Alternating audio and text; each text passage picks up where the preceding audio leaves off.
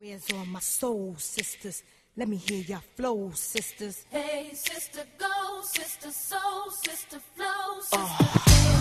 Hey, sister, go. Olá pessoal, sejam bem-vindos ao podcast Cinema em Cena, edição número 50. Estamos chegando ao podcast cinquentão. O tema não é crise da meia-idade, como havíamos brincado no podcast 2.0 passado. Na verdade, vamos falar aqui sobre música. Rock of Ages está entrando em cartaz nos cinemas brasileiros e o tema desse podcast não poderia ser outro: os novos musicais. Nós vamos falar do retorno desse gênero no começo da década passada, com Mulan Rouge puxando a fila, e nós vamos comentar aqui não só sobre esses musicais puros que remontam aí sucesso dos anos 50, 60, a era de ouro dos musicais, mas também sobre novas formas de musical, como por exemplo, Once apenas uma vez. Participam desse podcast eu, Renato Silveira, editor-chefe do Cinema em Cena, nossos redatores Heitor Valadão, Larissa Padrão e Túlio Dias, e nossa convidada, ela, mais uma vez nos dá o prazer de sua companhia aqui nesse bate-papo cinematográfico, Ana Clara Mata, editora do site Rock Beats. Ana, Olá. muito obrigado pela Olá, presença. ouvintes do podcast Cinema em Cena. Estou feliz de estar de volta aqui pela quarta vez. É, a Ana daqui a pouco vai passar o Pablo, né? Teve um ouvinte que falou isso, que tem convidados que vão superar o número de participações do Pablo. Muito obrigado, viu, Ana? Obrigado a vocês. Antes de nós começarmos aqui o nosso debate, temos a promoção do Diálogo Misterioso. Nesta edição, vamos sortear aqui três DVDs para quem acertar o diálogo que surge em algum momento do podcast. Esse diálogo extraído de algum filme. Você tem que descobrir de qual filme é, mandar a resposta para a gente no e-mail cinema.cinemicena.com.br. Temos aqui DVD de Alice no País das Maravilhas, edição especial, animação da Disney. Temos aqui também o DVD de Matador de Aluguel, filme com Patrick Swayze. E temos também aqui essa comédia que é muito bacana, Amigos Sempre Amigos, com o Billy Crystal. Esses são os prêmios, vocês mandem a resposta pra gente e nós vamos sortear no podcast 2.0 os três DVDs entre os acertadores do desafio, tá bom? Boa sorte para todo mundo. O e-mail, mais uma vez, cinema.cinemicena.com.br. Não vale pelo Twitter, não vale pelo Facebook. É só mesmo pelo e-mail para a gente ter um controle aqui, tá bom? Boa sorte para todo mundo e vamos então para o nosso debate.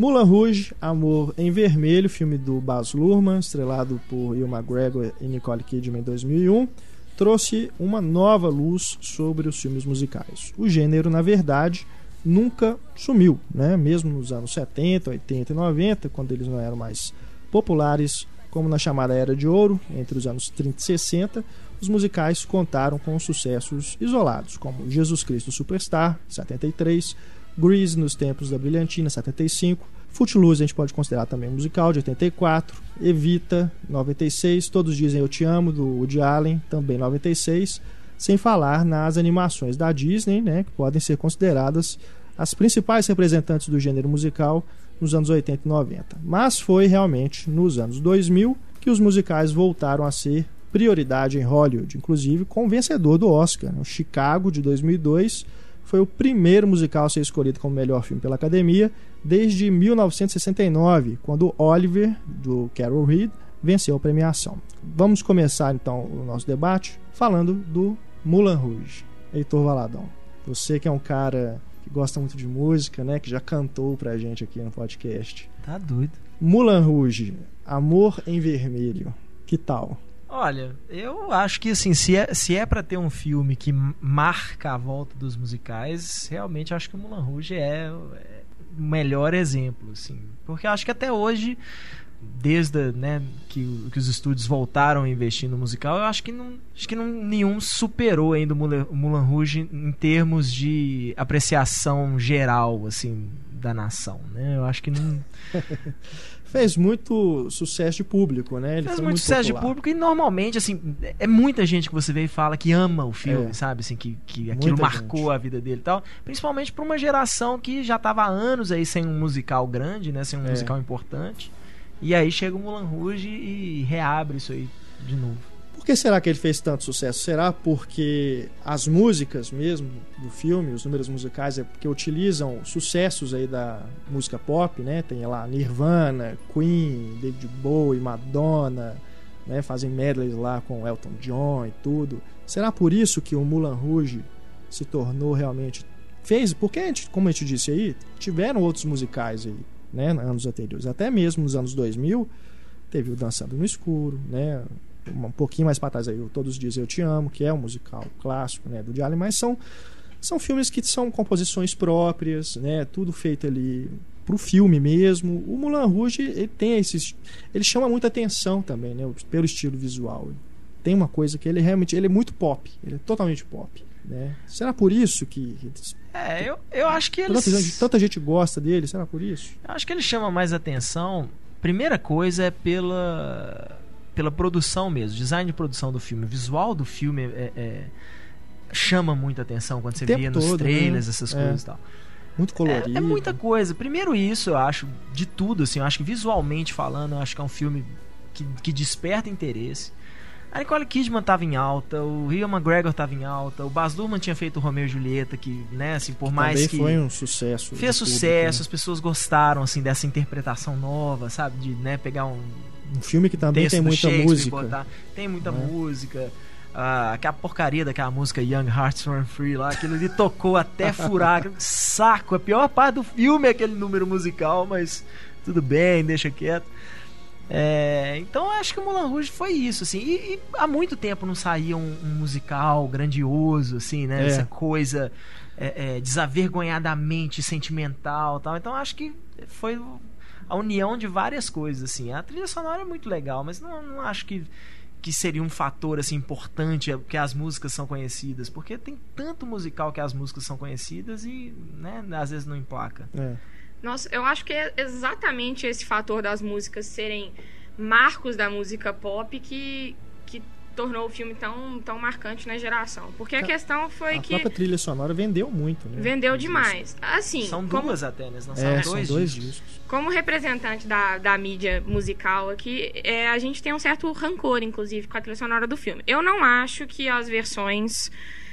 ah, confessando mais drasticamente, eu acho que a maioria das versões completamente estraga a música original.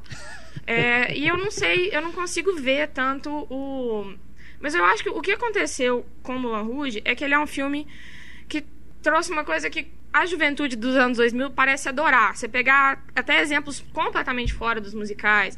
Você pega um Shrek, você pega um Coração de Cavaleiro, aquele filme com o Heath Ledger. É mesmo. É, que é você pegar num contexto que você não esperava. Aquela coisa da, da referência à cultura pop, da música pop, até de um jeito, às vezes, assim, mais. quase que completamente fora da narrativa, porque um Smells Like Teen Spirit no, no Moulin Rouge não é uma coisa que você esperava nem se te falassem que ia ter um musical estilo estilo né aquela coisa vaudeville ali de, de cabaré. Você não esperava nunca um Nirvana nem se te falassem que ia ser com música contemporânea. E o que ele faz é, é, é o susto. É o, Exato. E, e isso eu acho que é uma coisa que o, o, o jovem dos anos 2000 parece apreciar muito no cinema. E sem contar o estilo do Baz Luhrmann, que é aquela coisa carro alegórico no filme, que agrada muito também. É. Eu, não, eu não sei se eu Isso amo. que você não, falou mas- do susto foi exatamente o que eu tive quando eu vi o Moulin Rouge pela primeira vez no cinema, lá em 2001. Ou 2002, quando ele estreou aqui. Acho que foi 2001 mesmo. Eu, eu não sabia que tinha músicas contemporâneas no filme. E na hora que eu tô vendo o filme, de repente começa a tocar Nirvana, eu assim, ah, que que é isso? Que que- foi realmente assim um choque, mas eu, eu gostei. Eu realmente eu gosto ainda até hoje, depois de já ter visto várias vezes o filme, eu tenho a trilha sonora. Já escutei várias vezes, decorei algumas músicas. Mas é, eu gosto, gosto das reinterpretações é, e essa coisa do- dos medleys, né? É, eu Que eu acho isso. bacana. Pra mim, a melhor música do disparado, assim, a única música que eu gosto de ficar ouvindo isoladamente fora do filme é o Elephant Love Medley, que eu acho É. linda. Que ali entra do Elton John, entra É, um Beatles, entra U2, entra um monte de coisa, né? Exato, É. Heroes. Eu acho também aquela, aquela música o maior, maior triunfo do filme, assim. É. E eu A particularmente... cena até, a cena é linda, né? Exato. Eu, eu odeio a, a pseudo-música original do filme, que não é original, que era pra Romeo e Julieta, É. aquela To Me. Eu acho ela... É mesmo. Eu acho eu ela gosto. Adoro ela. Acho bonito. E Acho ela não bonito. pode ser indicada ao Oscar justamente Porque porque, ela não é é. pro Romeo e É. Julieta. Penso- Não, na época os fãs do filme ficaram revoltados. Né? Por que, que essa música Fiz não, camiseta. não vai indicar ao Oscar, né? Então, o, Moulin Rouge mudou minha vida, mas antes de falar disso, é, tem que falar o seguinte: ele foi o primeiro filme em 23 anos assim, indicado ao prêmio de Oscar de melhor filme. O anterior tinha sido em Musical, você 1979. diz? Isso, o All That Jazz. E ele foi inspirado, inspirado, talvez em aspas, né? Em três óperas. E, assim, eu, quando eu falo que ele mudou minha vida, foi porque ele me levou para um mau caminho no sentido de ter me apresentado ao absinto, né? Numa Deus do determinada céu. cena do filme, o Ah. personagem do Ian McGregor prova da bebida azul ou verde, depende do seu grau de... é, Aham. colorido do seu o- da- da- das cores do seu olho né eu eu ia falar daltonismo mas aí é só vermelho né enfim é, você vê ela azul ou verde né e cara a fadinha te leva para outros lugares realmente e ali você tem a melhor como é que fala apresentação disso no cinema É. é, uma viagem alucinante A E- fadinha que é a Kylie Minogue. né E a voz é de quem? Do Ozzy Osbourne. Sério que a voz é do Ozzy? É. Distorcida, mas. E era pra ser tipo um monstrinho, aquela fada verde. Depois o David Vazman trocou e falou: ah, acho que a Kylie Minogue fica melhor. Mas Né, era pra ser um monstrinho. Tem um conceito, eu não sabia que era a voz do Ozzy. E eu também tive essa mesma sensação. Na época eu estava começando a ouvir Nirvana e na hora que eu vi, caralho, isso é Nirvana, sabe? Sensacional. E, e assim como aconteceu no Quase Famosos, que tem a música Tiny Dancer do Elton John, o Your Song acabou sendo tocada em todos os shows do Elton John. É música obrigatória. A gravação original dela é de 1967. A partir do filme, assim, ela É. fez muito. Na verdade, eu não, não sei o repertório do Elton John assim, pra Aham. saber se realmente já era presente em todos os shows. Mas, assim como Tiny Dancer, depois do filme, o sucesso foi tanto que, Uhum. uou, vamos incluir isso aí, porque a garotada vai cantar, tudo inspira. E tem uma outra coisa só pra completar. O Cat Stevens, né, ele se converteu ao islamismo e ele tinha uma música chamada and Son. E ele resolveu não colocar essa música na trilha sonora porque ele é um moralista e achou o filme muito sensual e blá blá blá. Não, não vai ter essa minha música na trilha sonora. Né, cuzão. Mas a música tá no, nos extras do DVD. O, o Smells Like Teen Spirit, porque a Courtney Love não é famosa por liberar facilmente as músicas do Nirvana, mas ela liberou, assim, sem nem, nem exigir muita coisa, porque ela fe- chegou a fazer um teste pra ser a Satine. O Basu não Ah, foi é? espertinho. ela fez um teste. Imaginem só o filme com Ainda ela. bem- Ainda bem que maravilha. não passou, né? Esse negócio de direito autoral, eu acho que a faixa lá, o Elephant Love Medley, demorou dois anos pra conseguir a autorização Ah, de imagina. E eu acho que, seguindo a linha de raciocínio do Túlio, eu acho que todos os bares que vendem absinto no, no mundo deviam pagar uma, uma taxa para Moulin Rouge. Royalty. Um royalty, porque é impressionante como que depois do, do filme as É. pessoas, assim, virou um certo, assim... Ah, uma marca. Todo Glamour. mundo fala, exato. A Fada Verde popularizou através do mundo. Ninguém, todo mundo menciona o filme. É um fenômeno mercadológico. E essas músicas que ele traz não são músicas assim que. Quer dizer, são músicas famosas e tudo, mas, por exemplo, Your Song, né, do, do Elton John, Roxanne e tudo, não foram músicas que, quando o Moulin Rouge foi lançado, elas já estavam meio esquecidas, assim, né? A Roxanne mesmo, do, do Police, né, tem, virou um tango. E era uma música, assim, que não toca na rádio, assim, direto, igual Every Breath You Take.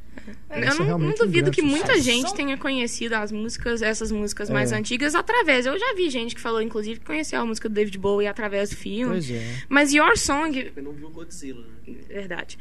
É, Your Song, o, ela é um pouco diferente do Tiny Dancer, porque Tiny Dancer realmente ela era uma música muito de catálogo, assim, mais Aham. de lado, assim, do, do Elton John. Your Song sempre foi um dos carros-chefes do Elton John. Uhum. Apesar dele não ter tocado no Rock in Rio, porque o povo tava gritando Rihanna, Rihanna. Você chegou a ver aquele vídeo do Dave Grohl? Tipo, ele falando, ah, eu quero agradecer o Cameron Crowe por ter me apresentado essa música, ele fazendo uma cover do Tiny Dancer. Já vi, sim. Muito fofo. A música mais recente, se não me engano, que tem no filme é realmente a Smells Like Teen Spirit. Porque a É, própria. acredito que sim. A que ele fez, a, a- o remake que ficou mais famoso, assim, de, de ter cli- videoclipe específico pro filme, que é a Lady Marmalade, né? Sim. Ela também é uma música da década de 60, né? É É, antiguíssimo. é, é bem antiga. 74. 74? Então, ela é bem antiga. Eu acho que. a- eu lembro direitinho que eu era pequena, eu assistia muito MTV. E o sucesso que aquele clipe fez É. era coisa de ficar em primeiro lugar de, de, Disque pro- de MTV. Disque MTV todo dia. Eu via também. Eu, eu vi, inclusive, o clipe antes de ver o filme. E eu acho que eu, eu- sério, me cansou de tanto Tinha ver Cristina aquela. Aguilera. Era, né? era uma das cantores- resistências que eu tive pra ver- não ver o filme no cinema. Era isso que eu falava assim: não aguento mais. Se toda a música do filme foi esse negócio, esse filme é um saco. Esse clipe me incentivou muito a ver o filme. Inclusive, Engraçado. ele mudou minha vida no sentido de me ensinar a falar francês, né? É. Aprendi uma frase É, curiosa pra É. usar de vez em quando, embora isso renda Aham. tapas na cara. né? E, e o filme, a música toca no filme por, sei lá, 3 segundos e meio. É, é absurdo. É, é verdade. Mas o, o Moulin Rouge é um filme que mudou a minha vida mesmo, assim. De todos esses musicais, é, é o tá meu virando terapia alcoólatra. grupo isso aqui, né? Não é? É uma pena, né, cara? Tipo, eu acho que o primeiro musical que eu vi, assim, pirralho, foi cantando na chuva, forçado, né? Porque menino, é, os caras dançando, coisa chata. Mas meu irmão tinha acabado de começar a fazer balé, essas coisas e tal, então musical lá em casa virou uma coisa grande, assim. Eu fico triste com você falar isso de Mulan Rouge foi um filme que mudou Não, sua mas. Cantando na Chuva também. Eu tô falando desses novos. É o meu favorito e ele mudou minha vida porque é- é um filme que você nunca viu nada igual. Quantos anos você tem, Lala? 25. Cantando na chuva foi da sua infância? Foi, porque assim. Mas a- a Nossa, já Túlio, né? você já todo ouviu da falar em. VHS? Não, eu vou te mostrar um. Mas a Larissa, a infância dela foi com Chaplin. Né, não, foi uma É, infância infância Cantando na chuva. Eu só achei que ela tinha uma idade, mas ela... Pasolini. Enfim. Mas O- eu, eu, eu Sim, adoro. continue. Eu adoro. Ah, todo mundo pode falar do Rouge agora que chega a minha vez eu não posso. Sacanagem. Gente, velho, pode Tá falar. falando agora. O- Por que, que ele mudou sua vida? Porque você falou que é algo que você nunca tinha visto. Não, eu, eu acho isso. Eu fui no cinema e é uma experiência. É uma experiência. Foi uma experiência única. Assim, você nunca viu nada igual É, aquilo no cinema. é. E, e não só pela reinvenção das músicas, eu acho que o Baz Luhrmann ele foi muito esperto, tá? até porque o filme tem um tema universal. Eu tava vendo, o filme repete a palavra amor mais de 130 vezes. E é um filme que tem uma história de amor bem açucarada. Você então- contou? Não, não contei. Eu já vi, não é. Não, isso é engraçado IMDb. mesmo. Não, porque eu não o- fiz isso, imagina. Porque a, a estrutura do filme parece que ele vai repetindo certas coisas como se fosse mesmo um refrão de uma música. De tempo em tempo ele volta aquela história toda falando dele, ah, eu perdi a mulher e o cara lá tá querendo roubar ela. e tal. Ele vai repetindo, ele tem uns círculos, uma estrutura circular assim durante o filme todo, E- que é bem interessante. Parece realmente tem o ritmo de uma música. O, o personagem do Ian McGregor é um escritor, não é? É. É. E ele tem referências às várias coisas. Ele é até uma ópera, assim, gente. Que coisa mais ópera que a mulher morrer de tuberculose. sabe? o, a referência à arte, assim, a todas as, as- O que a gente vê do Moulin Rouge é tudo baseado na, realmente nas pinturas do Toulouse-Lautrec, que é um personagem do Sim. filme. Então, é- eu acho assim, eu acho até. Eu acho que foi meio irresponsável da academia na época não ter nem indicado o Baz Luhrmann, porque ele fez uma coisa que ninguém tinha feito antes, sabe? Foi muito ousado É. da parte dele e ele conseguiu fazer sucesso comercial com algo ousado. E eu, eu fiquei puta na época, eu achei irresponsável ele não ser indicado. E pra mim é o melhor musical desses do- dos últimos. Dos últimos lá, anos. É, da dessa nova geração. Eu sou apaixonada por ele. Acho um filme da retomada do- dos musicais. Não, eu gosto bastante também. Aquele filme anterior do Baz Luhrmann, o primeiro, é Dança Comigo, não é? Acho que é Vem Dançar. Vem Dançar. Vem Dançar tá. Comigo. Ele é um musical, não? É filme de dança. É, tem dança. É, é chamada trilogia da Cortina Vermelha porque os três filmes, né? Esse, o Romeo e Julieta e o Moulin Rouge são filmes que têm muita música. Eu tô temendo bastante, assim, o futuro do Baz Luhrmann, porque depois da- do adiamento de Grande Gatsby, eu acho que aquilo vai ser uma bomba de um tamanho. Não, não vai ser bomba, não. não. Vai ser Eles estão demais. falando que o Grande Gatsby está sendo, sendo adiado por motivo comercial mesmo, né? Que a Warner já tá fe- cheio de filme pro final do ano. O que me deixa um pouco mais tranquilo em relação à qualidade do filme é porque vai ser jogado no meio do ve- verão americano, né? Então, pelo menos eles estão esperando que vai dar muito público. Mas eu tenho medo de ser só Mas- fogos de artifício e nada É. muito interessante, in- in- intrigante por trás, assim. Mas eu acho que as pessoas têm que esperar que elas vão ver um filme do Baz Luhrmann, assim, sabe? Quem vai assistir um filme do Baz Luhrmann já tá esperando ver um filme do Baz Luhrmann. Pois é, mas eu fui esperando isso da Austrália. E Ah, a- não, a Austrália é um filme do Baz Luhrmann. O que me irrita é assim, o, o Moulin Rouge é um filme clichê. Ruim. Mas, mas o Austrália difere muito do, do Moulin Rouge e do Romeo e Julieta. É, Tem eu- música é no Austrália? Não, lembro. não. Mas é o que eu acho que a Ana Clara tá falando é exatamente isso. O Grande Gatsby é uma obra de profundidade, é uma obra de camadas, essas coisas e tal. E aí o pessoal vai ver um filme do Baz Luhrmann ninguém espera isso dele.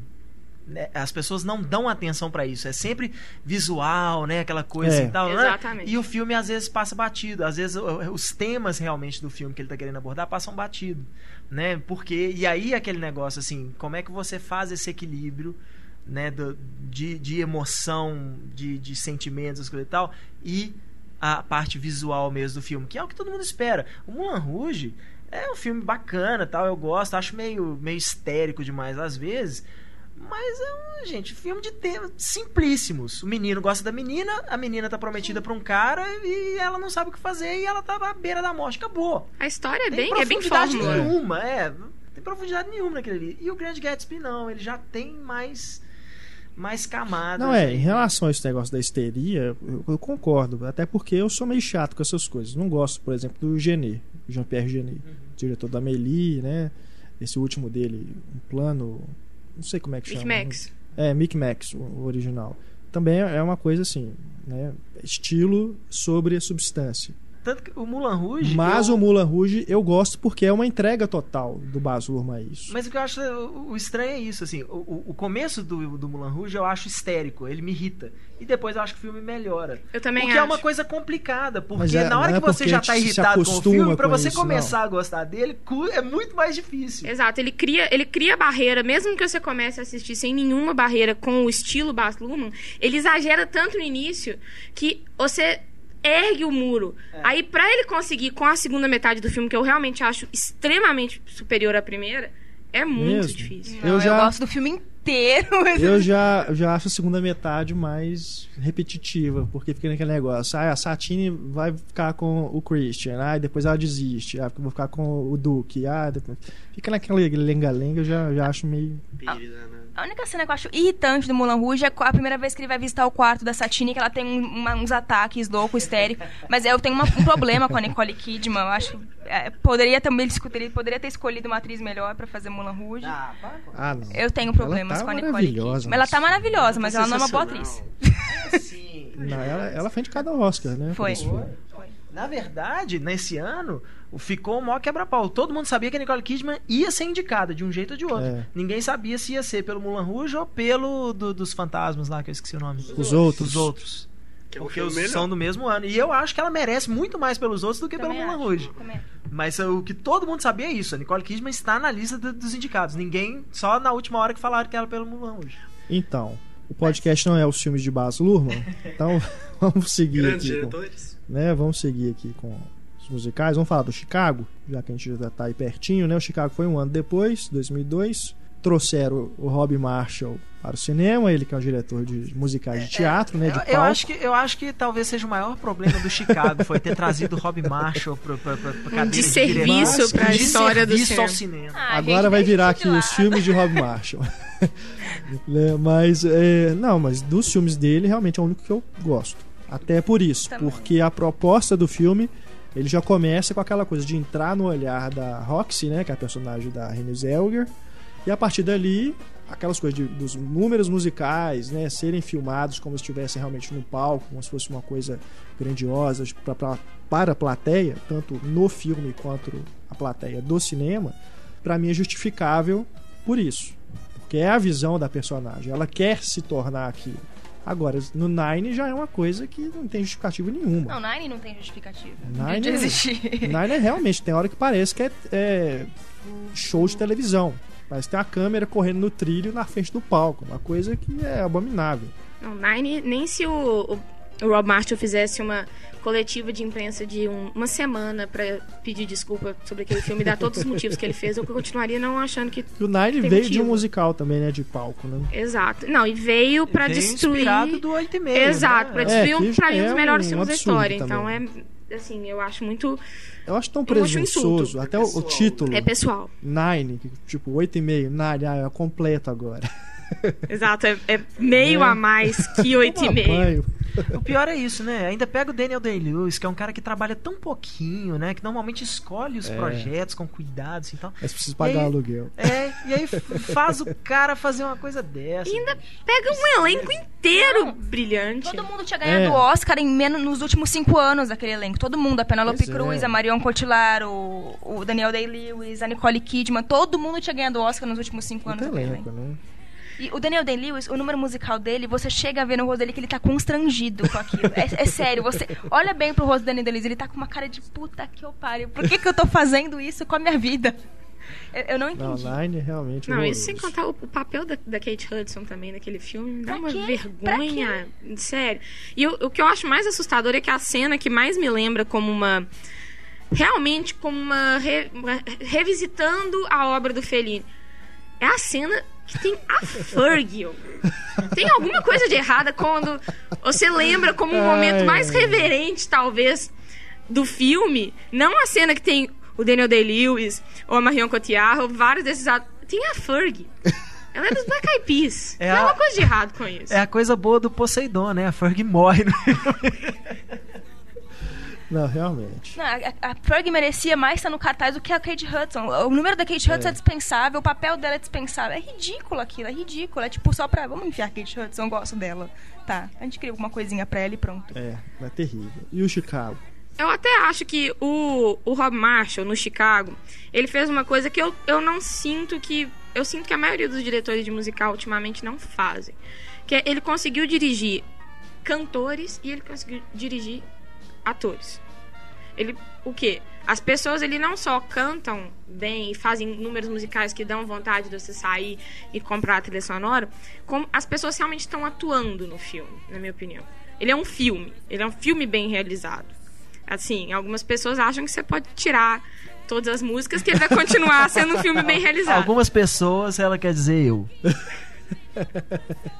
Exato. Eu vou fazer a versão editada do Chicago. aliás, aliás, eu acho que. Né, eu não falei isso. Eu falei que se tirar as canções, o filme continua fazendo sentido.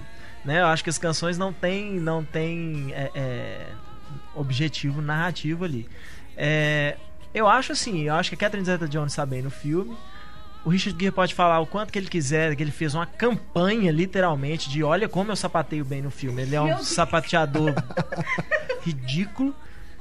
E a Renée Zellweger é tão. Eu, assim, não sei dizer se mexeram na voz dela, essas coisas e tal. Mas a própria Renée Zellweger se negou a cantar a música do Chicago no Oscar, porque ela falou: peraí, cantar no cinema é uma coisa, cantar pra uma plateia ao É. vivo eu não dou conta, não. E ela não É cantou. Tanto que a música foi cantada pela própria Catherine Zeta-Jones, que é uma atriz de teatro, que já fez musical e tal, né? E a Queen Latifah, que também não é uma cantora, mas diz que é, né? Não é nada, né? Uma cantora não é matriz, não é? A gente não chegou ainda em Hairspray pra defender a Queen Latifah, que eu vou defender Hairspray. Eu gosto do Hairspray. mas não, eu- vamos eu falar gosto. então uma Eu vez. tenho Hairspray. Eu gosto nesse nível. Porque a gente está falando ainda desses que são considerados musicais puros, né? Musicais que as pessoas exprimem seus sentimentos através das músicas. Apesar de que Tem tem, números musicais. se tem um né? diretor tão ruim ou até pior do que o Rob Marshall, é o Adam Shankman. de putz grito. Esse é coreógrafo, né? Ele não é diretor. Ele, é É, coreógrafo, ele era né? coreógrafo, Pois é. né? E se tornou diretor com. Mas ele não foi nem com musical, foi com os Foi filmes, não, umas é. comedinhas. Hairspray foi o comédias, primeiro assim. musical que ele fez e agora É. Rock of Ages. É. Se eu não me engano, o Adam Shankman é o coreógrafo do Extra Extra, né? O Newsies, que tem o Christian Bale como Aham. entregador de jornal lá, aquele musical lá, dirigido pelo cara do High School Musical, que eu esqueci o nome dele agora, ele tem um nome meio mexicano. É, E o Adam Shankman é o coreógrafo do. Pois é. E as coreografias são ruins, não. Só é bonitinho. O Newsies é bonitinho. O Rob Marshall também é coreógrafo do Chicago. É, o Rob Marshall era diretor de teatro É. antes de ser. Ele trabalha de com isso, É. né? E o, o- Eu tava tirando sarro com o Heitor que ele detesta Chicago e o roteiro do Chicago é do. É, detesto Chicago. Eu não acho, primeiro, que ele merecia um Oscar. Independente da competição, ele não merece um Oscar de melhor filme, nunca. O pianista tava concorrendo Pô, aquele dia. pois é, ainda mais contra Aquele a concorrência ano. que ele tinha. É. É, eu acho um filme é, é, medíocre, assim. Daria uns dois e meio e tal. Acho as músicas legais, mas as músicas não são. Não, não tem mérito nenhum pro filme, porque as músicas já existiam por ser um musical da Broadway. Então. Mas ele fez uma releitura, né? É dif- Eu e não é acho, por exemplo, injustificado o Oscar da Catherine Zeta-Jones. Eu É, acho que ela tá muito é. bem no filme. O roteiro do Chicago é do Bill Camisinha, do Crepúsculo. O Bill Condon. O camisinha que Bill dirigiu Condon. Dream, Dreamgirls. né? É. Dreamgirls. Mas o, o Chicago, eu não concordo com o que você falou não dos atores. A- O Richard Gere não, não engula, a Queen Latifah não engula, a Renée Zellweger não acho uma boa atriz. A única... John C. Reilly é do caralho. O John C. Reilly, esse merecia um Sempre, Oscar. Esse sempre. merecia um Oscar por esse Mas papel. ele foi indicado, não foi? Não foi. Não? Foi, não foi, não? Coadjuvante? Coadjuvante? Não foi nem indicado. E ele merecia demais. A- a- a- o número dele do Mr. Cellophane, que é um número pequeno, é, é um dos melhores números do, do filme pra mim, assim. Ele, ele merecia demais, muito. E a, a- indicar Queen Latifah, indicar o John Silver, não faz sentido. Não- esse mundo É, não existe. Realmente. O Rob Marshall, ele pegou carona. Eu acho que ele deve sim ao Mulan Rouge o Oscar dele.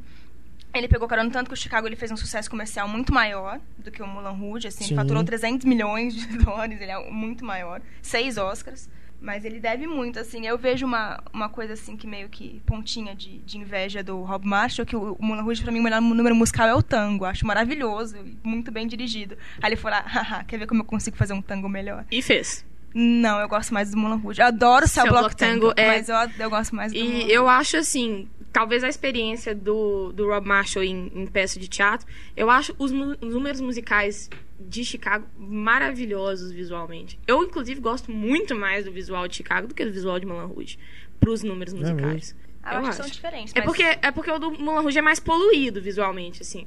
E o do Chicago é aquela coisa mais monocromática e mais cool, assim. Aham, Eu, eu. Uns pastéis, umas coisas assim.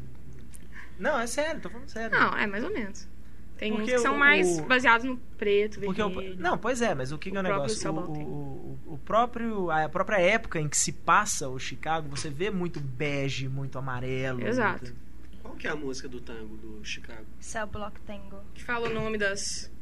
Que elas ficam... a- a- Ela- as mulheres contando como é que elas Mataram mataram os, os caras.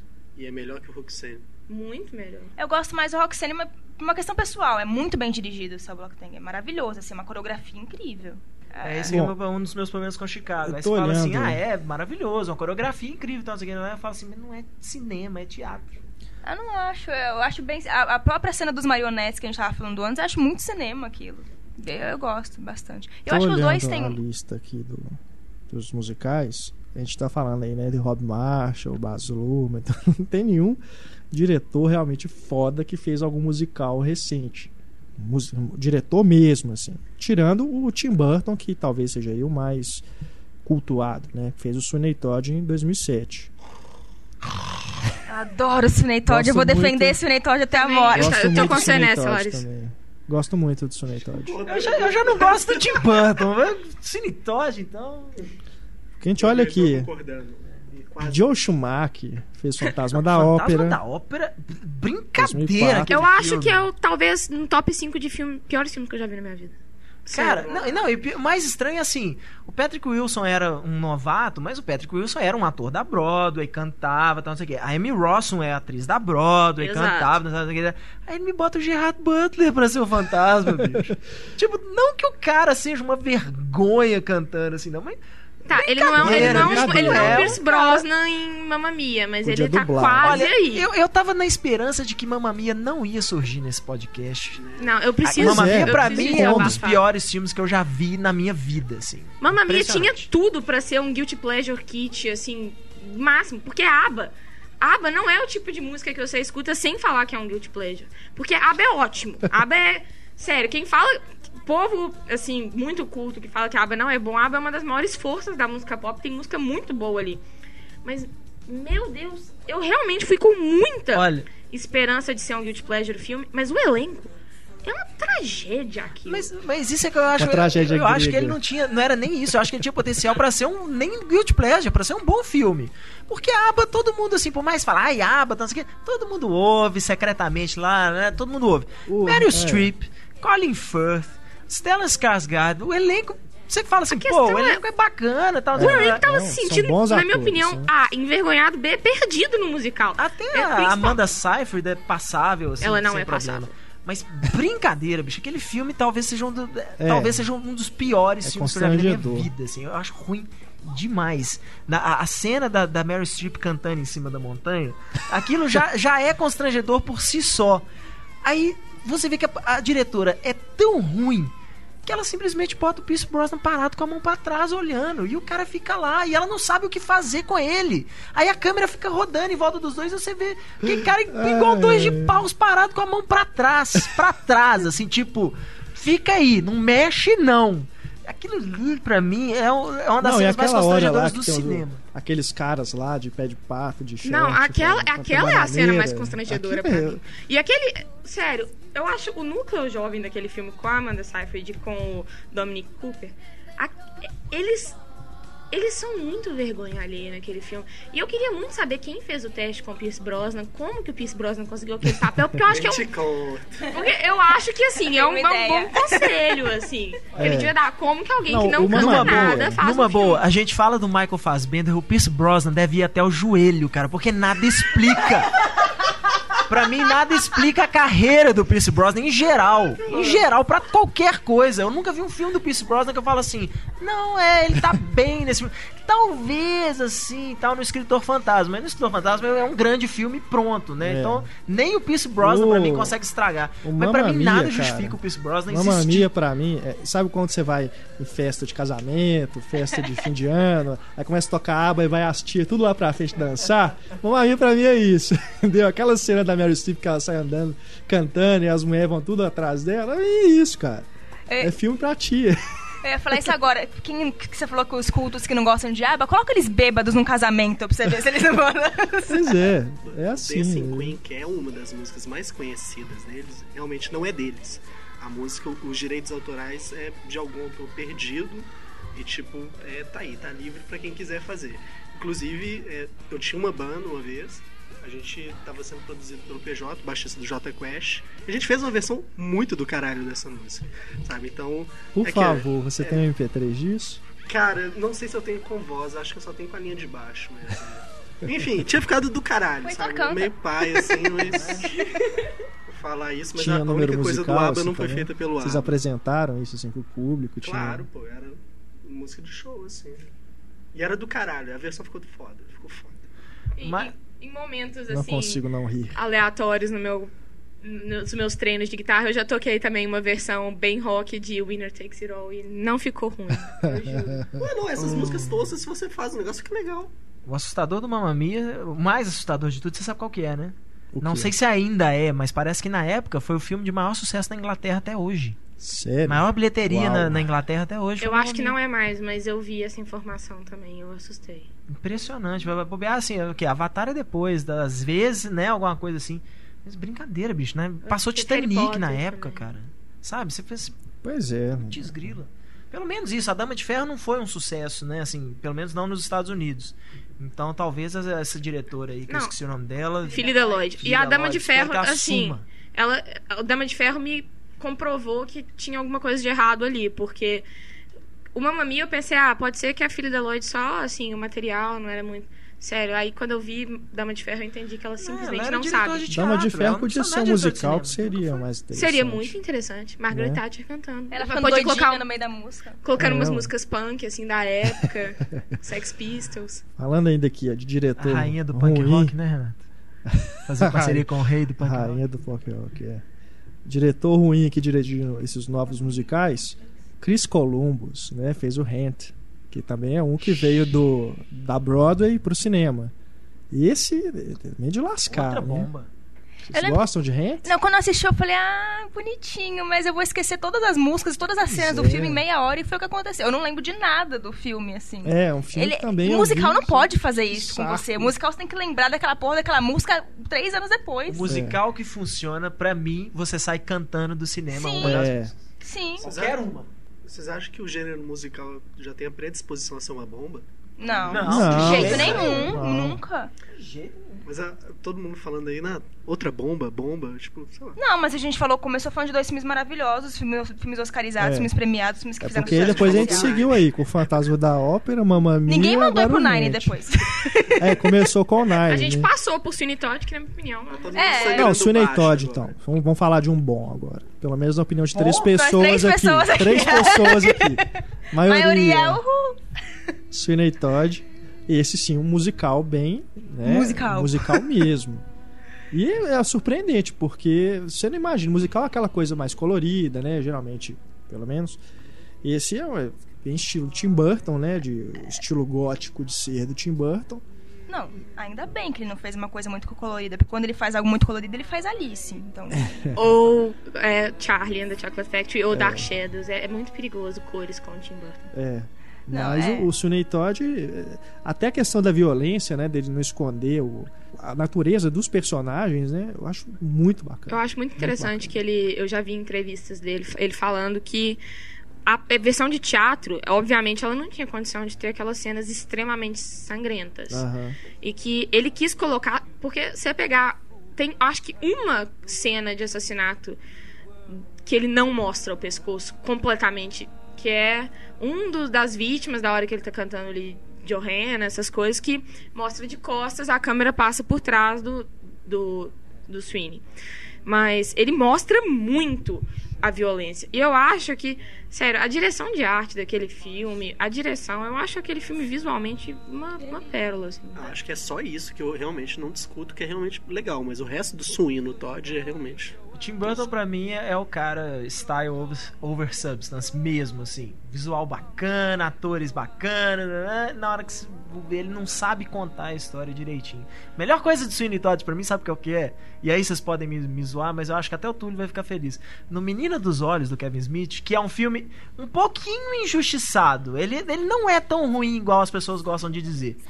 A menininha faz pra peça da escola. Exato. É do- Todo é mundo faz massa, Cats é. e ela faz Sweeney Todo mundo faz cat, ela faz Sweeney Todd. E na hora que acaba, tipo assim, a plateia tá muda, né? Só o benéfico com aquela cara, tipo, olhando assim, rindo, fazendo, oh shit. Aquilo é, pra mim, a melhor coisa de Sweeney Todd até hoje. Eu acho que esse filme teria funcionado muito mais se não fosse musical. Acho que as músicas não são isso? cativantes. eu, eu não assistiria. Eles... Eu não achei nada cativante. E, sei lá, o Johnny Depp cantando não me convence. Ele tocando guitarra vai, O engana. Tim Burton não é cantando não cativante. O Tim Burton não é cativante. Ele não é aquela Peixe pessoa que faz grande, você Edward se importar completamente com a história. As histórias do Tim Burton são bem assim, bem, bem na superfície. Mas o Sweeney Todd funciona por isso. Você não precisa entrar num personagem, mas é aquela coisa que você assiste e fala, cara, que coisa diferente, que coisa legal. O negócio de en- entrar no personagem, isso aí não, não quer dizer nada de nada. O personagem pode ser detestável e ser maravilhoso ao mesmo tempo, que é, por exemplo, que eu assisti recentemente o Jovem Adulto.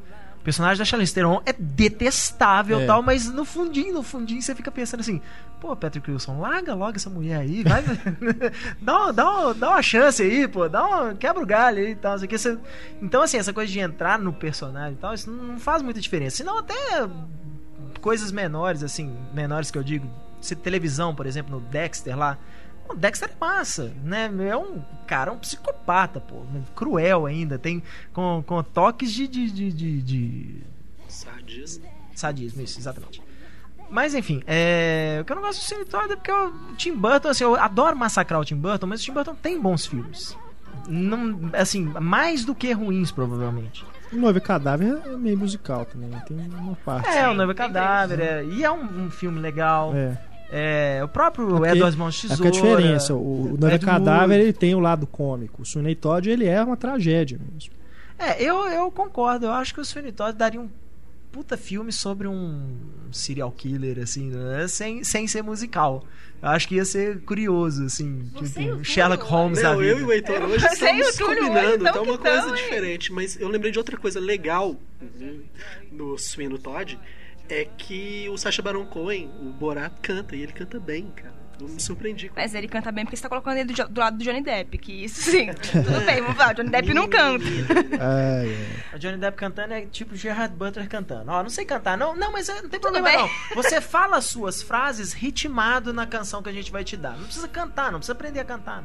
Eu acho a parte musical mais legal de, de Sweeney Todd é o, o jeito que, que eles falam muito assim pra cantor de, de jazz, essas coisas, o, o phrasing da Helena Bonham Carter, que dizem que ela até falava rápido pra tentar acostumar. Ela ficava falando no ritmo que ela teria que falar no filme. Porque ela fala num ritmo, assim, a música, ela fica rápida, ela fica lenta, ela fica rápida, ela fica lenta, as músicas dela. Eu acho que fica muito interessante. E a única coisa de Sweeney Todd que eu sou um pouco... Eu, eu sinceramente acho aquele Jamie Campbell Bower, sei lá, aquele menino que fez Twilight, Harry Potter, aquela subtrama dele, ele é muito Com a chato. menina, né? É, É, aquilo ali é completamente Aquilo é muito chato. É. Aquilo O menino tem arrasta. uma cara de Cara, esse cara que você olha e fala assim, né, não vai. Ele aparece na tela pela primeira vez e fala assim: olha, não importa seu personagem, eu não engulo.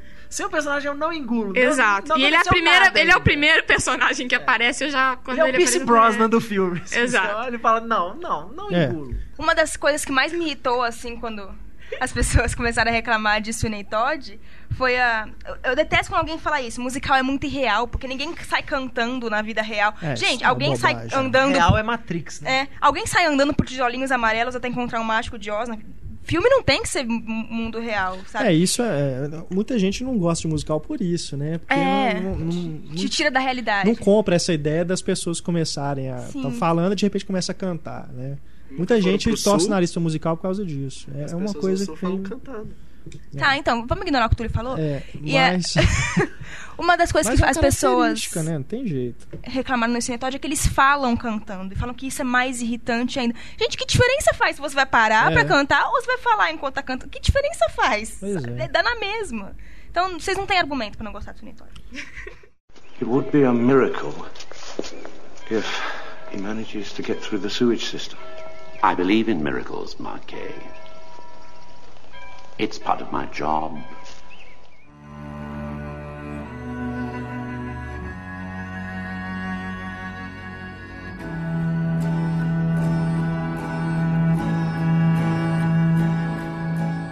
Mais um aqui.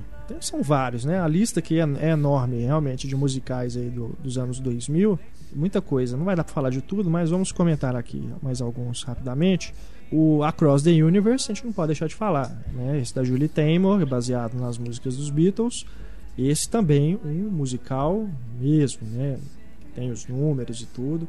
E o que eu acho mais legal no filme, além do visual, eu gosto muito dos, dos visuais da Julie Taymor, é que ele dá novo- novos sentidos para as músicas, né? Por exemplo, aquela menina que é lésbica, né? Que tá cantando. Qual que é a música? wanna hold hand. Né? Dá, dá novos sentidos para as músicas. Eu admito bacana que eu isso. gosto mais da versão do Hold Your Hand do Across the Universe do que a dos Beatles. Isso. Eu admito. É não, eu pesado. adoro Beatles, gente. Beatles não é maior Eu não sou o- Túlio. Deixa eu não sou o Túlio. Beatles, só falando isso de novo em mais um podcast. Mas essa versão eu gosto mais. Acho linda a versão.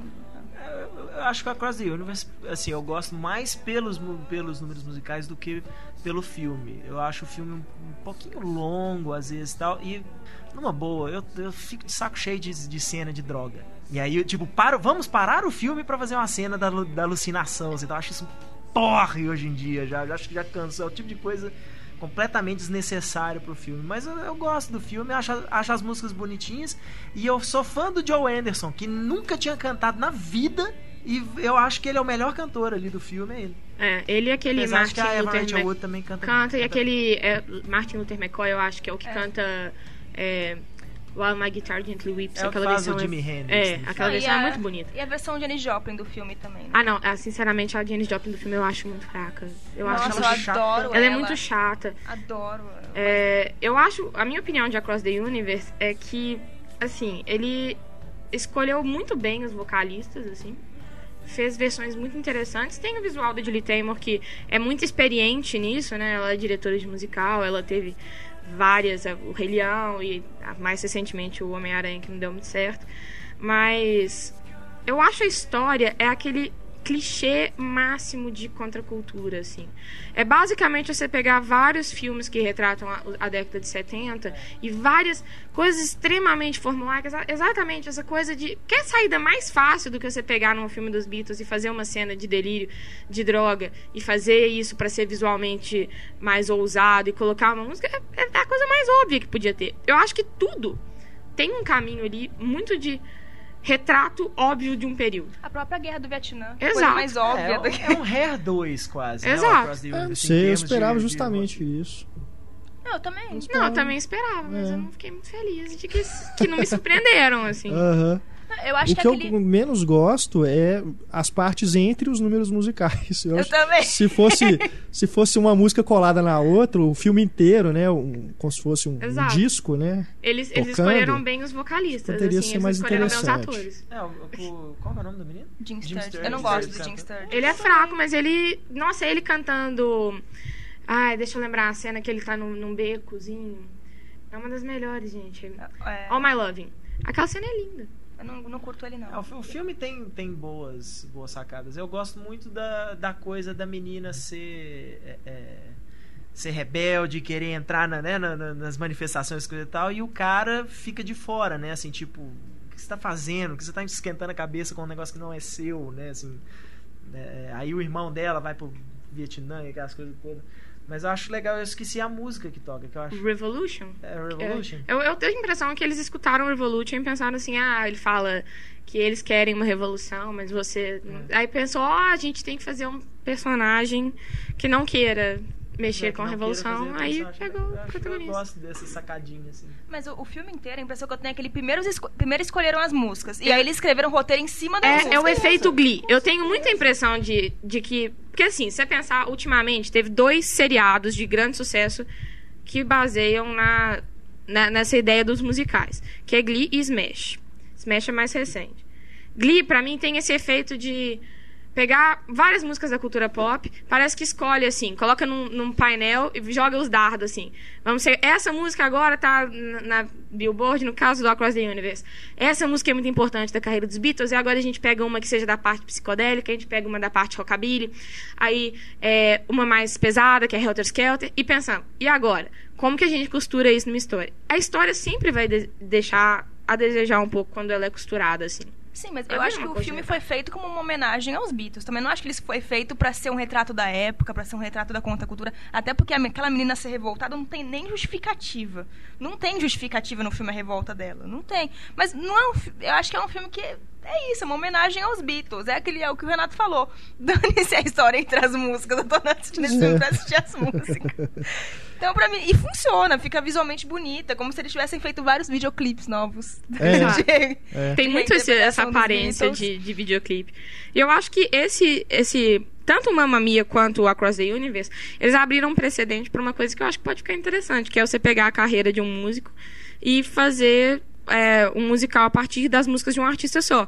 Eu acho que nenhum dos dois ainda foi satisfatório o resultado, mas tem muito artista que dá pra fazer isso. Tem, eu pensei aqui, eu tava tentando fazer um brainstorm básico assim, David Bowie, a Madonna, U2. o Bruce Springsteen, o U2, tem muita gente que dá pra você pegar a carreira que é- tem muita música e que tem muita música que conta uma certa história que dá pra você costurar. E eu acho que podia ficar Nossa, interessante. o Bruce Springsteen, então, foi legal você, você mencionar cada música do Bruce Springsteen, você imagina um curta-metragem. Um assim. curta. Sabe um cara que, aliás, é o meu sonho, se um dia eu me tornar um diretor foda de Hollywood, a primeira coisa que eu vou fazer é ir na HBO e falar assim, nós vamos fazer uma série de 10 episódios com Murder Ballads do Nick Cave.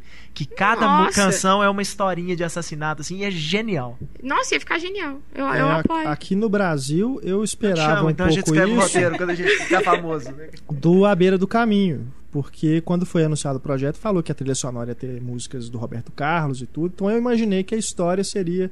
utilizaria as músicas de uma forma mais ah, diegética.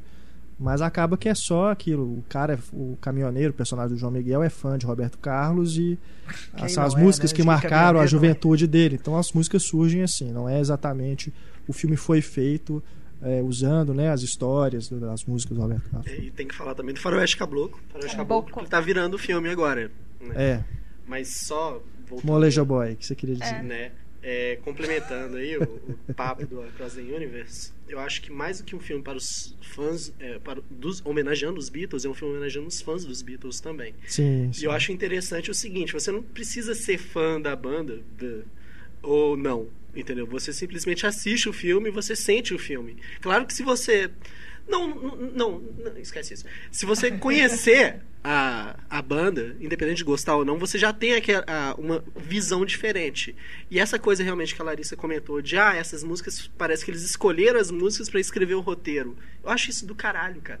Porque o filme tá todo lá girando em torno. Eles fizeram, tipo, uma unidade tão linda que mesmo para um molejo boy como eu, você sente seus olhos marejarem em alguns momentos. Olha não, só. não, não falei isso como Fiquei defeito. sensibilizado pelo Across the Universe. É, em- embora gostar do filme não altere a minha ideia de que as covers dos Beatles são sempre melhores que as originais. Vide o. Aquele cara lá. o- Elliot Smith. Não, With a Little Help from My Friends. Joe Cocker. Vídeo Joe Cocker, né? Que é do caralho. E o Rufus Wainwright com Across the Universe, que não foi usado no filme, né? Não, mas Ah, é porque porque, ela é pro foi outro, de outro filme, filme. já. É, Ah, não. É pro I Am Sam. Não, É. Across the Universe tem no filme, mas não é o, Não é o Wainwright. que é muito linda a versão dele. Eu, eu Aliás, o I Am Sam eu acho um, um- um exemplo massa de você, assim... Quer dizer, o, o filme eu gosto bonitinho e tal. assim. Ah, eu amo, Mas pra- a... Eu também. Mas a trilha sonora, pra mim, é Eu não. genial, assim. Eu acho genial a trilha sonora do I Am Sam. Que é Pra mim- de covers dos Beatles. É, é, É. cover dos Beatles, é, pessoal atual, pessoal competente, né? Eu acho que isso é o principal. Que é que te dá a mesma impressão do quando fizeram aquele tributo ao Ramones, que é o disco mesmo, assim, que é o We Are Happy Family, que também só pegaram bandas fãs de Ramones mesmo e caras que entendem a- a- o que, que é tocar uma música do Ramones, mesmo dando um toque completamente diferente pro negócio. É Só que a gente tava falando do Across the Universe, ele foi um fracasso de bilheteria. Ele custou Ah, 73 é? milhões, Foi. arrecadou 29, assim, não foi nem metade do que ele custou. Mas eu acho Então. que ele tinha potencial pra arrecadar mais. foi eu acho bem que ele mal foi- lançado. Ele foi mal Mal lançado. lançado, ele foi um fracasso, na minha opinião, de marketing. Não No de- Brasil ele não chegou no Quanto cinema. tempo que ele Não. demorou pra chegar aqui no Brasil? Já acho que chegou. Não, mas demorou pra caralho. Demorou. Demorou, foi lançado super pequeno, assim, só em meia dúzia de salas, É. né, de ar- filmes de arte. Eu lembro, acho É. que passou aqui em Belo Horizonte, passou Belas no Zina. Artes. É, no Belas Zina Artes? também. Eu lembro, Foi só nessas Zina. salas Então, mesmo, assim, não chegou foi em super mal não. lançado aqui. E também aqui, ele, se eu não me engano, ele, eh, no- nos Estados Unidos ele é da Sony. E aqui foi Play Art ou alguma coisa assim, uma distribuidora menor. Não, aqui é Sony É também. Sony também? É. Pior ainda, tá mais preocupado em lançar Homens de Preto 3 do que lançar filme bom. O, e vocês estavam falando de cinebiografia, eu gostaria de uma cinebiografia do David Bowie, com o David Bowie atuando ele mesmo. Não, com a Tilda Swinton no papel. Exato. Eu, eu, eu sou a favor da Tilda. Não, eu sou a favor de uma biografia do David Bowie, ao estilo Não Estou Lá, com vários atores. E a Tilda Swinton seria a Kate Blanchett da vez. Eu já falei isso no do rock, mas eu repito. Temos aqui também mais filmes musicais é, recentes aí da Disney, né? A Disney que durante muito tempo aí foi a grande representante do, dos filmes musicais com as animações. Ainda nesse, nesse tipo de filme tem o Encantada, que Encantada é é brilhante. parte animação, parte live action. Começa como animação, depois se transforma em live action. E tem número musical. Não é um filme musical, mas tem um grande número musical no meio que ela agora lá no parque, né? That's how Ah, mas tem vários. Tem o da arrumar. Como que é? Ela arrumando a casa, é né? Happy Que Looking Song, sei lá como É. que é, que ela arruma a Os casa. pombos, os ratos, né? Tanto que Ele, ele teve três canções Ele teve três indicadas ao canções Oscar. indicadas. É. Inclusive, sobre essa coisa de indicação ao Oscar, eu tava pensando quando eu fui analisar esse. Pensar que existiu um revival dos musicais pós Mulan Rouge. É estranho, porque meio que coincide um pouco com a queda dessa categoria no Oscar. Essa categoria é, no Oscar tá, tá numa cada fase vez- profundamente decadente. Começaram cortando os números musicais, né? Uhum. não tem mais, já tem alguns anos, e as próprias indicações. Eles Exato, estão flexibilizando nesse ano- as regras agora. Exato, e nesse ano foi um completo fracasso a categoria. Pra mim, a categoria nesse ano nem precisava de ter existido. Foi Rio e os Muppets. Muppets. Por mais que os Que nem Muppets foi- Muppets sejam. é legal. É, não, uma, uma Mas Muppets nem é foi a, lindo, mas a melhor nem música foi. que foi Foi a menor Muppet que foi indicada, né? Menor Muppet, Que é uma, é uma música bonitinha também, mas É um- Life's é a Rap Song pra mim Exato. é a melhor Por que não colocaram três músicas do Muppets indicadas, que nem fizeram com Encantada, com Encantada. época? Não, não fez sentido isso. É, os Muppets, que é o outro filme da Disney, né? Que a Disney comprou os Muppets e é realmente um filme musical. Tem os números e tudo. E aquela coisa dos Muppets, né? Metalinguístico, né? Ele brinca muito com o próprio gênero. Mas o próprio cinema hollywoodiano hoje tá atravessando uma fase de não ter mais essa coisa de uma canção tema pro filme. Né, assim, isso já tem um tempo que isso tá sumindo. da- que tá realmente forte agora são as trilhas que nem, nem são trilhas também simbólicas e icônicas. Assim. Você vê que a maioria dos, do- dos maestros hoje, né, dos compositores, eles fazem uma coisa meio que pra acompanhar o filme, pra dar ritmo nas cenas, coisa e tal. É. Mas hoje é cada vez menos caras tipo John Williams, É. tipo Ennio Morricone, Verdade. Doris e tal, que era que esses caras faziam aquelas trilhas que você ouve um acorde assim, e você fala assim, ah, claro, isso é do, É, do fulano, né? verdade. E, tal. e hoje em dia isso meio que tá, tá sumindo, infelizmente. Uma, uma que eu fiquei bem surpreso foi a trilha do Pequeno Nicolau, que é do Harry, Harry Gregson, esqueci o nome dele. Que é uma cria do Hans Zimmer mesmo, assim, o cara era, era, era Ele era maé, o Hans Zimmer fazia a trilha, ele era o cara que fazia a gravação mesmo, que ia lá reger a orquestra. Que era um cara que, assim, as trilhas dele eram todas daquela coisa, mesma coisa, assim, bem invisíveis, assim, nos filmes. E o cara fez uma trilha linda no Pequeno Nicolau, assim, super, super carismática a trilha. A gente tava falando do Encantado e dos Muppets, os dois com a Amy Adams. É. E eu sou doida pra alguém pegar, porque não- ela canta bem nos Canta. dois. Só que ela faz aquele papel da menininha adorável, assim, bonitinha. Aquela, é uma coisa, são filmes infantis, né? Eu tô doida pra alguém pegar a Amy Adams e colocar ela num musical sério, que ela vai ter que dançar, ser sensual. Ela, acho que ela seria ótima num musical. Alguém precisa pegar a Amy Adams e colocar num musical. Não que os Muppets e o Encantado não sejam musicais sérios, com outro tipo de público. São com outro tipo de público, mais adulto Até mesmo. porque no Vencedor ela já provou que pode ser sensual. Ela é uma boa atriz, Pois isso, é. sem dúvida. Eu acho, talvez. Ela em Encantada, ela tá muito, na minha opinião, subvalorizada, assim. Eu acho ela excelente Encantada. Excelente. Eu amo Ela- aquele Ela consegue, realmente, você parece que tá vendo uma princesa dos desenhos. Exato, né? e- e ela- todos os trejeitos, E né? ela cria um contraste tão grande É. com que fica parecendo você, você que é adulto assistindo o filme, você fala: "Meu Deus, se, eu- se essa mulher aparecesse na minha frente, eu ia achar que ela era completamente louca". Mas ela não tá sendo nada ali além de uma princesa da Disney. É perfeito. eu acho, maravilhoso, eu acho que o filme demais. cumpre a, a missão dele perfeitamente e eu acho a, a trilha ótima, assim, eu acho divertidíssimo. Sim. E ele tira sarro dessa coisa musical, não ser uma coisa natural. As pessoas começaram a cantar É. do nada. Porque toda vez que ela começa a cantar, o Patrick Dempsey fica meio envergonhado. Não, não, a gente tá em público, não canta em público, tá? É. Ele tira sarro disso. Aham. Da, tava... da Disney também, só vale citar A Princesa e o Sapo, de 2009, que foi um resgate aí justamente desses filmes musicais da Disney que ela abandonou, né? Depois que deixou de fazer sucesso. E esse volta aí a ser um filme de princesa que tem os números musicais também no meio. Eu acho interessante porque eles colocaram um filme situado exatamente num lugar muito musical, que é, é, Nova Orleans, e coloca exatamente o gênero que é característico de Exato. lá, o jazz, essa, essa parte do, do bluegrass, de misturar com. a- Eu acho que a trilha ficou muito interessante, apesar de eu achar o filme. É, não- É, eu ia falar isso, é uma pena que o filme não emplacou, né? É. Assim, nem comercialmente e tal. O filme não fez mais, sucesso. eu acho o errado de Princesa e o Sapo é que a, a Disney meio que vendeu como uma. Ah, uma subversão do, do gênero tradicional do filme de princesa, como se a princesa fosse muito diferente dos outros casos, assim. Como se ela fosse. Eu acho que. não é aquela coisa, a primeira princesa negra. negra, mas eles também colocaram ela como se fosse uma princesa mais independente, mas ela é, ela é a mesma coisa. É. Eu só senti isso agora em Brave, Infeliz- apesar de não ser um filme também. E o Encantado, o Enrolados, também. Enrolados. Enrolados, Que é. também tem música, né? É. Mas infelizmente a Disney é, o- é o estúdio politicamente correto de Hollywood, né? Não sei se o pessoal viu ontem. Pra edição, por exemplo, em DVD dos Vingadores, a Disney apagou, na hora que o, o, o Loki atravessa o cara com a lança, a Disney apagou agora para pro lançamento em DVD, ele apagou a ponta da lança Ah, tá saindo pelo brincando. peito do cara. Sério? Tá no meu Facebook. Que absurdo. Ele apagou porque não, isso ficou muito violento. Ah, tal, pelo a gente já passou no Deus, cinema, gente. todo mundo já viu. Exatamente. Pelo Não já viu uma, duas, A- três a- vezes? a- eu não sabia dessa, assim, é, é, fantasia. A Disney fez um, um reenquadramento no fantasia porque tem uma hora que aparece o- o- os unicórnios, aquelas coisas e tal, e tem tipo um- uns, uns unicórniozinhos que eles são negros.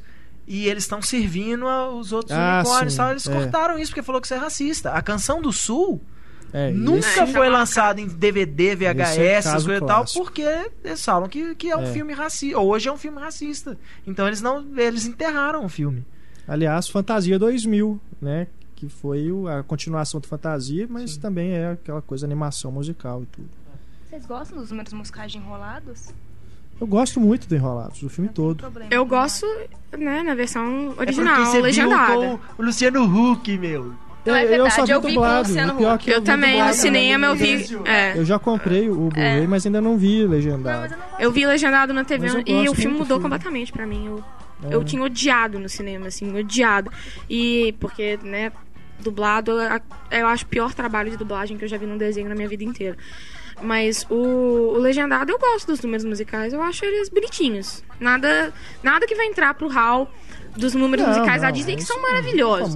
Eu, recentemente, o Brian Wilson dos Beach Boys lançou um disco só revendo números musicais da, da Disney de Rei Leão, de A Bela Fera. Be Bela e Fera, é, Pequena Sereia, o Branca de Neve. Sério, você reouvir aquilo, até mesmo na voz malenda, igual o Brian Wilson, apesar do disco não ter sido muito elogiado, é, é fantástico. Você rever como que a, que a Disney já teve músicas lindas e cativantes. Eu não acho que nenhum recente da Disney conseguiu a mesma coisa que eles conseguiam antigamente, não. Nem É. se você pegar os Muppets. Não. Bateu, Não, não, se Mas os é Muppets é uma trilha Muppets, diferente. O é, Brett McKenzie, ele é um... Ele é mais ousado, assim. Não é uma trilha que... A não ser só Life's a Happy Song, que eu acho mais marcante. Menor Muppet é uma música estranha. Eu acho ela, assim, ela tem um ritmo meio off, assim. Eu vejo Tem ela, a lembro do Jim da- Parsons. Eu não consigo. Da barbearia também, né? Que eles Tem. pegam Nirvana. É. é legal também. Ai, meu Deus, quando saiu aquela versão. Qual Sério. música do Nirvana? Smells Like Teen Spirit. Eu acho legal nos Muppets é quando eles botam as galinhas pra cantar É. aquela Fuck You lá do, do É. CeeLo Green. É porque pra mim aquilo é um tapa na cara falando assim, bicho, essas músicas de hoje aí que faz sucesso, que estourei, até um. Você bota um bicho fazendo. Pá, pá, pá, pá, pá, Não, é a mesma E coisa. aquilo cara, foi uma muda nada. referência muito oculta ao. Porque no Grammy. Eu acho que foi no Grammy ou no VMA. O Silo apareceu cantando a música com a Gwyneth Paltrow. Ele estava com uma roupa toda de penas. Aí aquilo foi basicamente uma piada. Eles colocaram as galinhas, que são Aham. todas cheias de penas, cantando a música do Silo. E eu achei assim, tá, aquilo foi uma sacada que eu lembro Aham. que eu ri sozinha no cinema. Assim, da, mais Aham. empolgadamente. Mas, É um filme cheio Pô, dessas coisas, né? Uma galinha Muppets- canta melhor que a Gwyneth Paltrow. concordo. É. Perfeitamente. Aqui, 11, apenas uma vez. Meu Esse favorito. Já entra naquilo que a gente começou a discutir aqui de ser um novo tipo de musical, né? Porque tem as cenas lá, né, dos dois cantando tudo, mas bem diferente do desses outros filmes que a gente tá falando aqui. E É. tinha aquilo que o Heitor falou da quebra da quarta parede, assim. Esse não tem, eles não cantam pro público. Pois é. Pra você ver. É. Eles não estão olhando pra você. Não é, aquela música não é pra você, público. Aquela música É. faz parte da história deles. A hora Aquele- que eles estão lá na loja de música, né? Que o cara canta Ele, a música pra ela ele mostra vez, muito né? o processo de composição. É. Ele é quase que um musical. Eu acho que ele é um musical que inova em três frentes, assim. Um que ele mostra quase que a composição de um disco de uma maneira musical. É, porque se você pensar, quando alguém compõe uma música, ela provavelmente tem alguma coisa a ver com a expressão de um sentimento. E é isso que é um musical, é você expressar através de uma música num filme o sentimento do, do personagem. Então, você mostra um artista, um cantor, compondo sua música, ele tá expressando aquilo que ele tá sentindo na hora. Outra coisa, ele é um musical que vai pro micro, enquanto a maioria dos musicais na história do cinema vão pro macro. O musical sempre foi aquela coisa showstopper, assim. Aquela, né, muito bombástica. Tcharam! Exato. E Once é um filme, ele, ele é micro, ele é acústico, ele é folk, ele é extremamente. É um, o casal não tem nome. O que eu acho, inclusive, que é a terceira coisa. Que ele é um filme que, pra quem é fã do trabalho do Glenn Hansard, da Marquette Glover, do Swell Season, ele é um filme que agora ele criou um eco estranho.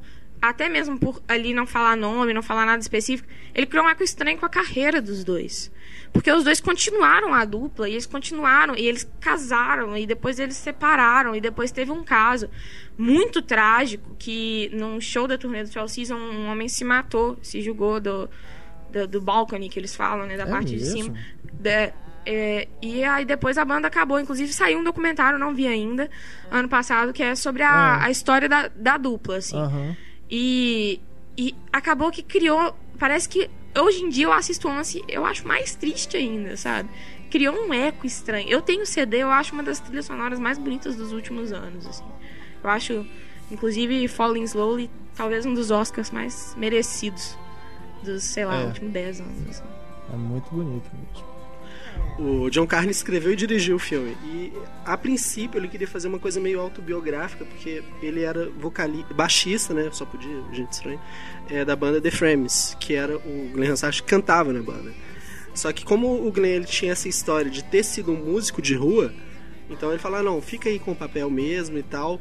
E até uma coisa interessante que o filme, acho que ficou essa versão pra mim, é que, sabe, eu não quero saber da história real dali. Pra mim a história real do, Swell- do projeto Swell Season tá naquele filme. Porque ele é muito lindo, ele fica marcado assim com a gente. Mesmo não sendo do jeito que aconteceu, né? Mas tudo bem. E é, inclu- a música aí do cara que se jogou foi o When Your Mind is When your, when your mind's made up. muito linda. Temos também nessa leva de novos musicais várias refilmagens ou readaptações, né? Por exemplo, sucessos aí dos anos 80 como Fama, Footloose ganharam novas versões e também tivemos aí o Hairspray, que é uma é, baseado no musical Hairspray, mas que antes era um filme. É, o musical é inspirado pelo filme do É. John Waters e essa última versão que saiu é uma, uma, uma versão do musical mesmo. Que tem acontecido bastante, né? Por exemplo, agora tem Os Miseráveis, E teve os né? produtores também. Os Os produtores, produtores, também, é. que é baseado no Primavera para Hitler. Primavera para Hitler, Que é uma um comédia, né, do Mel que Brooks. virou um filme. Exato. Isso tem essa e tem muito filme agora que tá virando musical. Será que eles vão É. fazer musicais baseados nos filmes? Teve Once, inclusive, que Né? ganhou o Tony, que é o prêmio dos musicais. Quem ganhou foi Once esse ano, o musical, que eu vi algumas. Eu vi alguns vídeos e eu achei bem decepcionante, assim. Se não me engano, a atriz que ganhou por ele, o Tony por ele, tá fazendo um sucesso no cinema agora também. Ela vai fazer filme com o Scorsese e tal, se eu não tô enganada. Pois é. Nesse caso, tanto o Hairspray quanto os produtores, filmes, assim, ótimos e underrated, assim. Os produtores eu não gosto tanto, não. Eu, realmente eu, eu gosto muito do Primavera para Hitler. Até o- os próprios atores, eu, eu gosto mais deles no, no filme do Mel Brooks. Mas é, é um filme bacana. Não, Legal. ele fica muito aquém. Eu, eu, eu não gostei quando eu assisti pela primeira vez, mas eu fui rever tem pouco tempo eu achei ele simpático, assim, na segunda. Já Hairspray eu, eu admito que eu tenho. Eu amo aquela trilha sonora. E a- até, até o Zac Efron eu perdoo naquele filme. Porque, assim, ele fica... Eu acho... A a Nick Blonsky naquele filme é, é o típico caso do... Ela vai fazer algum outro papel na vida? Não. Ela não, nunca mais apareceu. É, ela não tem muita relevância, mas para aquele papel, ela tava ótima. O John Travolta tava. É, Ela precisava de vestir de outra assim. volta de mulher. Não podia simplesmente ser uma mulher gorda para interpretar. Ah, mas ele É fica com tradição. cara de mulher. É o John Travolta. E também mas eu por acho causa que do. É uma mulher, assim, eu não, eu não vejo de outra volta. Mas eu acho que também tem a ver com o próprio papel original que era a Divine que fazia, É. né? Era. Era Divine o quê? Era só Divine? Não É, sei. Divine. E todas as versões que fizeram, todas as encenações do musical na Broadway, era um homem fazendo Aham. a, É, a deve senhora ter, Turnblad lá. deve ter a ver com isso mesmo. O mais legal do Zac Efron é que você sabe que no High School Musical, no primeiro, ele teve que ser dublado, né? Ele não sabia cantar. E aí no primeiro filme ele é dublado. No- Nos outros dois é que ele aprendeu a cantar, assim. Mas... E ele era feinho, ele tinha os dentes separados, assim, então ele era muito esquisitinho. Dizem as más línguas que foi o papel que o John Travolta se sentiu mais confortável. Eu não duvido. Eu ouvi uma história também que ele cantou nos backstage do filme uma vez, é, Summer Nights, e que todo mundo saiu mandando mensagem de texto, tweetando, nossa, ele tá cantando aqui. Agora eu queria, tipo assim, eu fico imaginando a cena. Não faça isso com você mesmo. Vestido de gordinha? É, Ah, gente, que legal. Tem também o Dream Girls, que inclusive esse ano saiu o Sparkle, que é praticamente a mesma coisa, né? Baseado na história da Supremes, né? É, o Sparkle estreou nos Estados Unidos essa semana. E no, quer dizer, Aqui no, no Brasil sai direto em. DVD, inclusive. Não, ele, ele é um filme muito barato, né? Assim, vai, custou 14 milhões de dólares o orçamento dele e estreou com 10 milhões, assim. Então Pois é. vai ser um na filme. crítica foi uma, uma bombinha. Mas aqui É, já, mas já é aí- certo que vai sair direto em DVD. É, não, pois é, mas a- a- a- o que eu falo assim é que vai acabar fechando aí a carreira da Whitney Houston, né? Assim, o último trabalho dela, assim, e vai, parece que vai fechar com uma nota, né? Numa nota positiva, assim, ah, o último filme que ela fez, o filme foi sucesso, né? Aham. Eu acho assim que. Eu não acho uma estratégia muito inteligente, não. Porque a Whitney Houston fez muito sucesso no Brasil. Eu acho que se ele fosse pro cinema, ele teria um público. Independente do, do que fez de crítica no exterior ou não. ia ser basicamente um público motivado Pela pela Whitney Whitney Houston Houston. e pela Houston. ideia de que é o último filme dela. Mas o Verdade. filme quer fazer dinheiro, é. Não... Mas e o Dream Girls? Eu assisti ontem e eu me surpreendi muito de ver como que o Ed Murphy chuta traseiros no filme. Eu, assim, não esperava mesmo ver uma atuação, sei lá, tão forte dele. Apesar do personagem ser uma mistura do James Brown com Marvin Gaye. E eu não sou conhecedor profundo da biografia dos dois, mas eu acho que, assim, não tem como você imaginar o, o James Brown, que era aquela coisa meio de explosão, com Marvin Gaye, que depois, no final, se tornou uma coisa mais relax, né? Mas o E Mark foi Miguel, ele era assim só musicalmente. Ele era uma pessoa extremamente Mas é, ele era, polêmica, ele era vida louca, mas eu não É. sei se chegava ao fato de chegar a fazer uma comparação dele, colocar ele junto com o James Brown, né? Bom, ali nem o pai esse- dele gostava dele. Aí, problemas familiares, outro podcast. É, eu acho interessante também que também o, o, o filme narra um pouco da criação da Motown, que foi a gravadora musical mais importante da história da música, assim, sabe? Então, é interessante. Apesar de não usar o nome, isso eu acho muito paia. Deveriam usar o nome. Mas você. É, Mas cê- direitos autorais. do Você mencionou o Ed Murphy, o Ed Murphy é massa. O problema é que a- a- atualmente o Ed Murphy ele só pega projeto fuleiro, né? Assim, ele teve uma.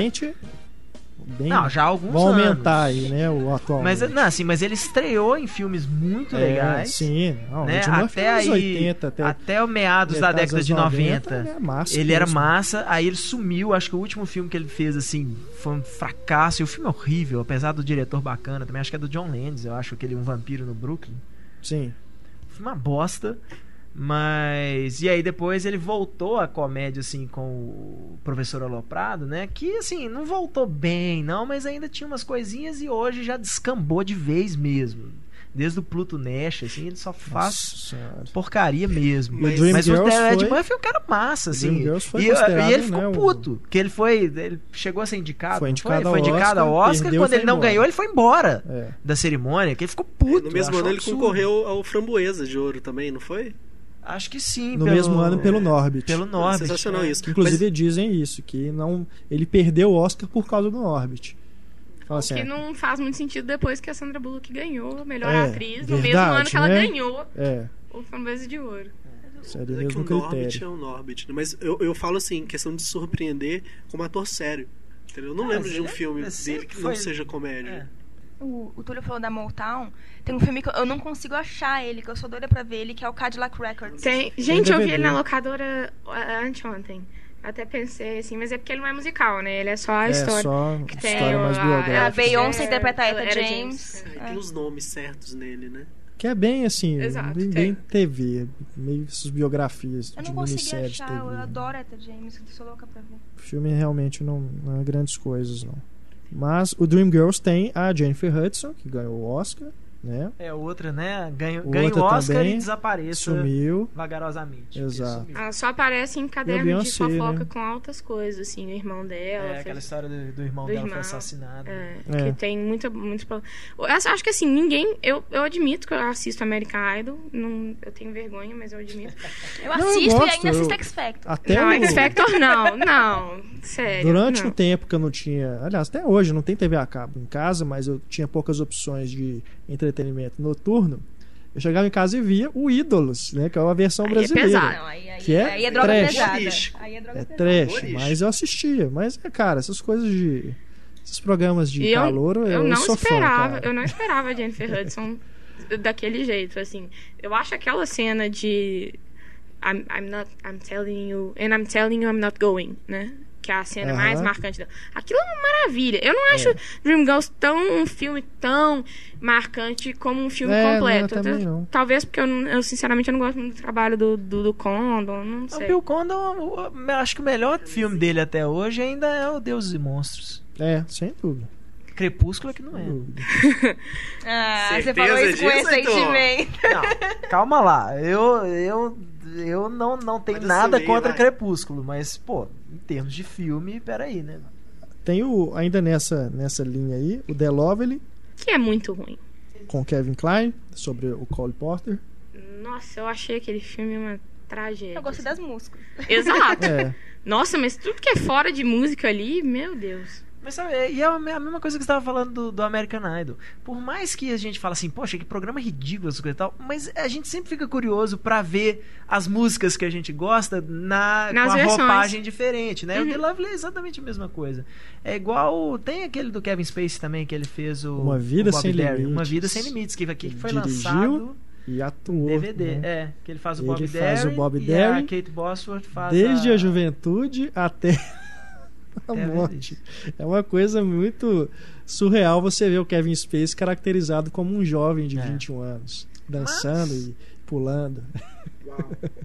E ele dirigiu o filme também. Dirigiu né? também. É daqueles projetos que ele tava muito afim de fazer, ninguém topava bancar, participar, e você, ah, então eu vou fazer do meu jeito e foda-se.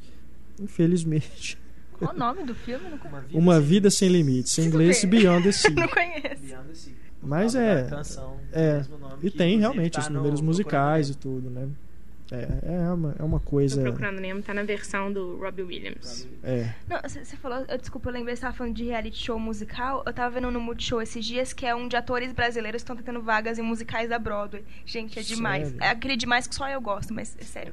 Assistam, é demais. Teve o episódio do Hair, eles cantaram Você não assistia a procura pra nova Pussycat Doll, não, né? Porque Não, aí- não Ah, tá. Não, só pra, só pra garantir aqui, que não tava tão grave assim.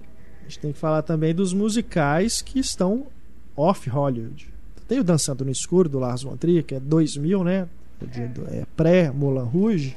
E também é um musical. é, ali já é aquela coisa do Lars von Trier de subverter ah, os gêneros, né? E ali ele faz um, um negócio que é... Um musical se a- triste. você praticamente se sente como a Bjork no filme. Né? Ela enlouqueceu no set, né? Diz que foi uma coisa assim, de, de ela nunca mais Ela querer atuar na cara vida. todas as manhãs do Lars von É. Trier e falava você é detestável. queria, eu queria muito ver essa, o E backstage o filme, filme. eu me lembro que ele causou uma comoção no cinema das pessoas assim, se ficarem apavoradas de, de tanta tragédia, de ficar daquele jeito. Eu não acredito isso acontecendo, coitada da mulher, é uma coisa meio paixão de Cristo, assim, né? Você sentir dó da, da personagem. Não, eu assisti ontem o filme, eu não tinha assistido, eu admito. E eu fiquei. Sério, dá aquela sensação de que você não quer nem levantar mais. É. Porque pra quê? A humanidade é assim. pra que que você, você vai acordar no dia seguinte? E eu acho interessante, né, nessa, nessa ideia de que o Lars von Trier gosta, principalmente de subverter a. que ele faz aqueles filmes de tese dele, né? De os americanos são ruins. É. É, né, Dogville é a mesma coisa, é, É, aquela coisa exato. bem propagandista dele. E eu acho interessante que ele fala, a personagem fala que musicais sempre tem um final feliz. A última música sempre é feliz. Ela até fala que essa não é a última música. Então ele pega uma coisa que é assim, o talvez na época de ouro dos musicais ele era o símbolo do American Way of Life. De pessoas sempre com aquele sorriso quase quase botox no rosto, assim. E ele pega e termina assim. Ah, é? Vocês estavam esperando o final feliz? Vocês estavam esperando a última canção? Não. Não vai ter. Mas eu acho que tem um fundo de otimismo no Dançando no Escuro. Por causa do mesmo. óculos. Daquela cena que, tipo, Até o pela- menino foi salvo. O amor da, da mãe pelo filho mesmo, aquilo é uma, é uma coisa bonita pro Lars von Trier. Pro Lars von Trier, aquilo é lindo. Aquilo é, é a Se ela fosse americana, ela abandonava o filho, pegava o dinheiro e saía da cadeia. Eu- Eu vejo otimismo no Dançando no Escuro, adoro ele. Eu acho que tem aquela coisa assim. é, a- as músicas ele usa como ironia mesmo. Como, ó, eu vou pegar o gênero que vocês a- adoram e esmagar É. ele. Mas ele usa como ironia, mas as músicas são dispensáveis, assim, pra história. Eu acho que torna muito mais bonito. Ai, I've seen it all, é, eu acho não dispensável. Então, não, torna muito mais bonito. Eu queria dizer assim, não faz diferença pra narrativa. As músicas, assim, de, de você entender e compreender a história. Não é esse tipo de musical. Mas Ah, a. eu não sei, mas- Eu acho que o eu- Túlio eu- vai concordar comigo quando eu falar que I've Seen, I've Seen It All é uma linda música, mas tem que ter o Tom York junto. Eu acho o seguinte, é, a música é essencial por conta da paranoia dela. Sim, na, eu na hora concordo. que ela tá trabalhando lá, acho que a música é essencial. Os barulhos dela, É, o eu- jeito dela olhando. Eu acho meio, meio perigoso esse negócio da gente falar, ah, se tirar os números musicais, o filme funciona. Porque o filme foi, foi concebido desde o início daquele jeito. Acho que é Não, meio... na verdade, do início, estranho. ele era concebido como um filme inteiramente de sapateado. Pois é. Ele teve que abandonar a ideia porque a Bjork não ia conseguir sapatear o filme inteiro. Tanto que a gente vê ela sapateando em alguns momentos, você vê que ia ter ficado realmente uma comédia involuntária se ela sapateasse o tempo inteiro. Que ia se chamar Tep, o filme. Ia ser só de sapateado. Imagina. Será que a, a O Lars gente- von Trier sempre parte desses conceitos assim, muito né, exagerado, depois ele vai amenizando. tem um tempinho a gente fez uma edição do Clube dos Cinco com os esquentadinhos, né? Aí a gente citou a Bjork, ela sendo entrevistada e ela putaça. Será uma que ela tinha porrada. acabado de filmar o filme na época? foi. Foi? Ela dá uma porrada na repórter, né? Ela dá um super cat na mulher, É. muito doido. Ela via o rosto de Lars von Trier, assim, todo mundo que ela via pela É. frente. Mas o Lars von Trier é famoso por ser um cara difícil também, né? Assim, você- toda vez que tem lançamento dos filmes dele, aí, né, vai em Cannes, dá entrevista, não sei o que. Eu lembro quando ele- eles tinham acabado de fazer o Dogville, E aí ele falando, não, nós vamos fazer uma continuação pro Dogville, não sei o que. Não, todo mundo topou já, né, Nicole? Aí ela simplesmente, a Nicole Kidman É. olhou assim, tipo, deu uma risadinha, tipo, nem fudendo que eu vou. E Mas ela agora vai trabalhar topou com ele. fazer o, Pois é, o. Ninfomaníaca. Né? sério, o melhor do, do Lars von Trier é que as coletivas dele são uma, ma- uma fábrica É. de GIFs. O olhar dos atores pra ele. A Kirsten Dunst no, Melancolia. no Melancolia em Cannes, os olhares dela pra ele. Aí ela olhava pra Charlotte Gainsbourg. Aí ele falava da depressão dela, ela ficava com aquela cara assim de.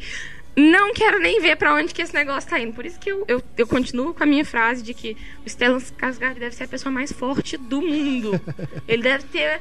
Ele deve... Sério, a conta de psiquiatra desse cara deve ser uma coisa Mas fantástica. eu acho que eu vi, não sei se foi falando do Lars von Trier, do Stellan Skarsgård falando uma vez, que pra ele assim, trabalho, eu vou lá, faço, tá, vou embora, acabou. Não, já- É. Foda-se, tá nem aí. Não, E agora? não se deixa afetar pelo negócio. E a Esse Tchala- daqui, a esse dá pra ver a legenda nela, né? Tipo, tô perdendo meu Oscar. pô. Mas ainda o, ele ficou de fazer, completar a trilogia né, do Dogville.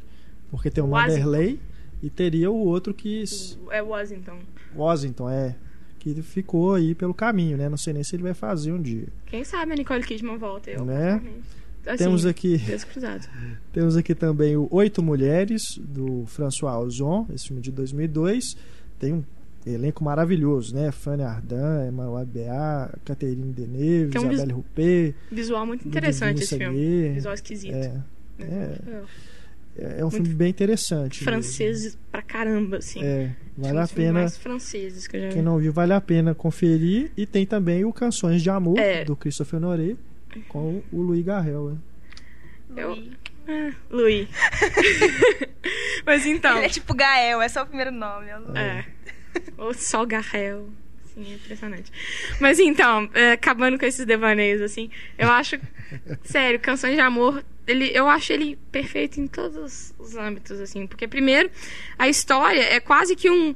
O início da história é quase que um Judy Jim é, a- às avessas, assim. Porque, tipo, a Julie, pra mim, seria a Catherine.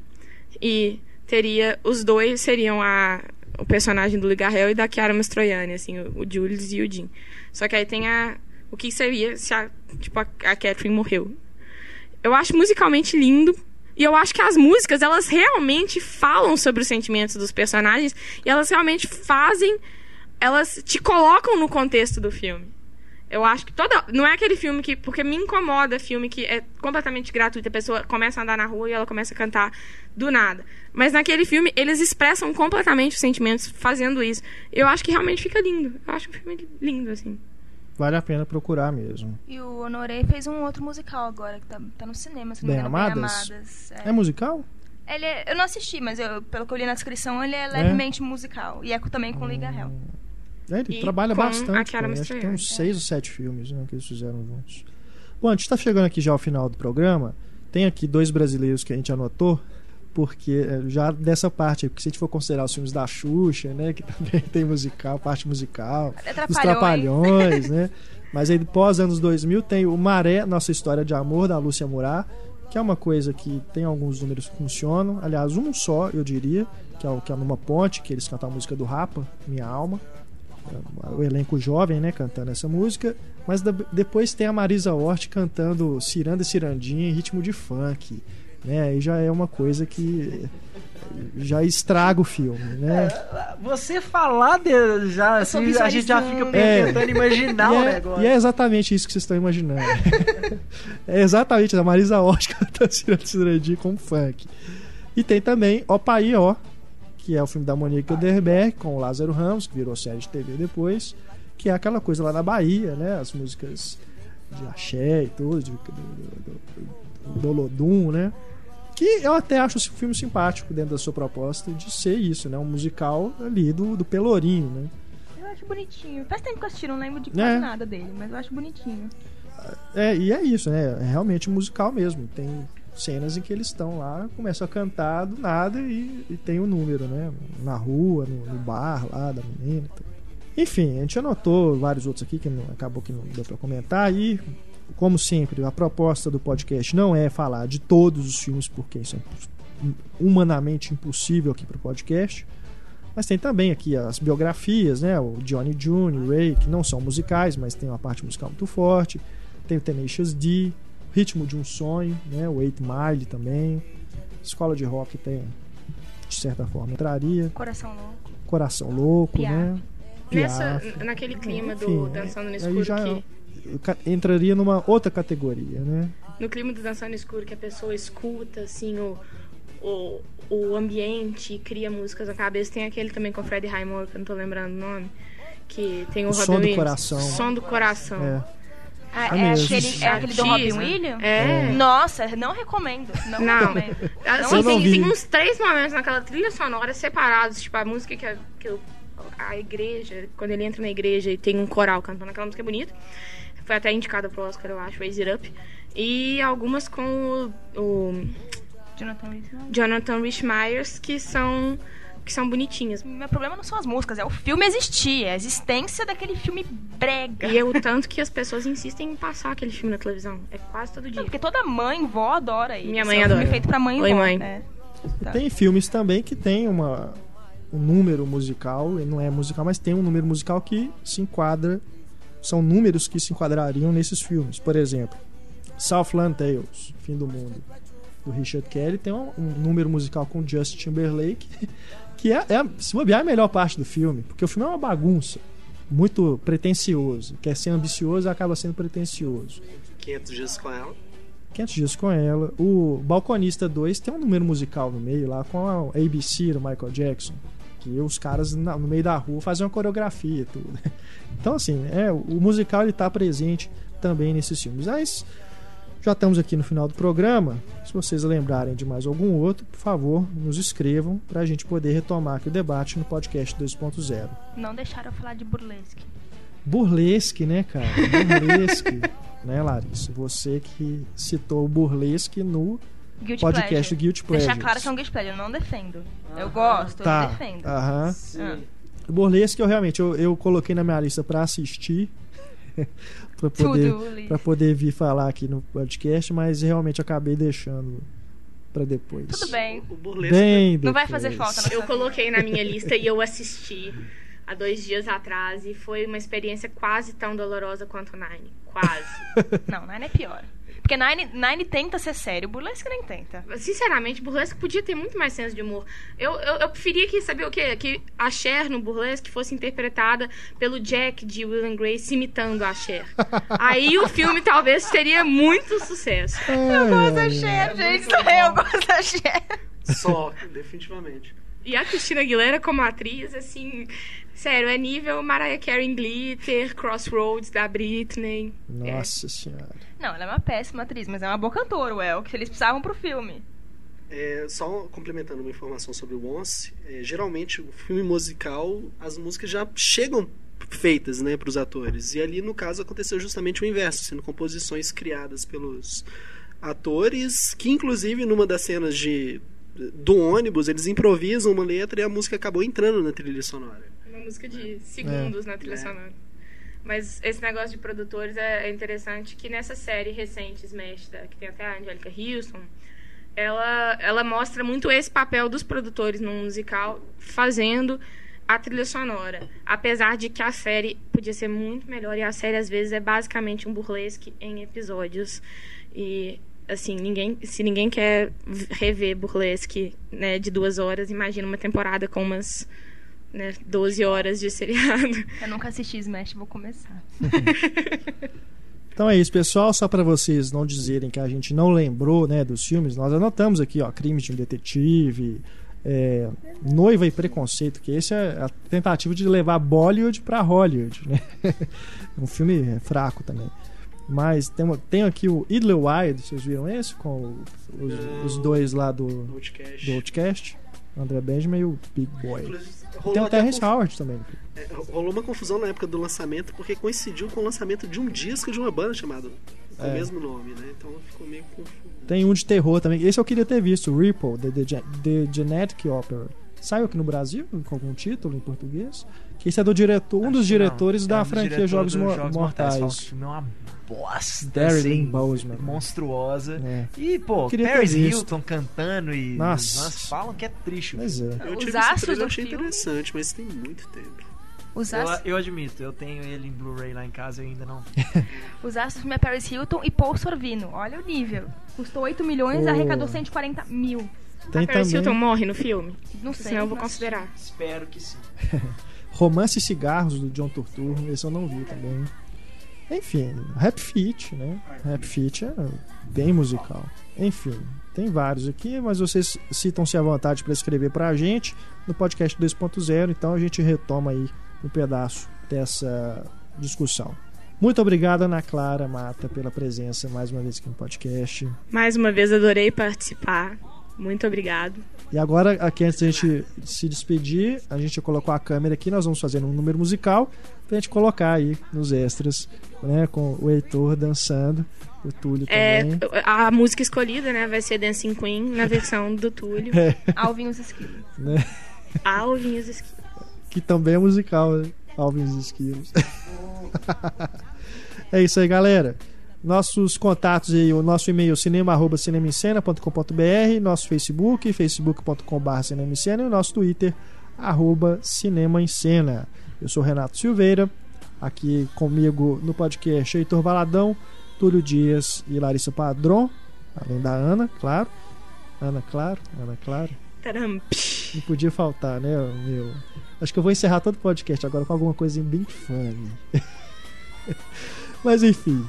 É porque a tragédia grega do Mamma Mia não foi o É, suficiente. não, Não fez, foi muito né? alto, assim. É, né? foi uma Ficou meio coisa, né? perdido.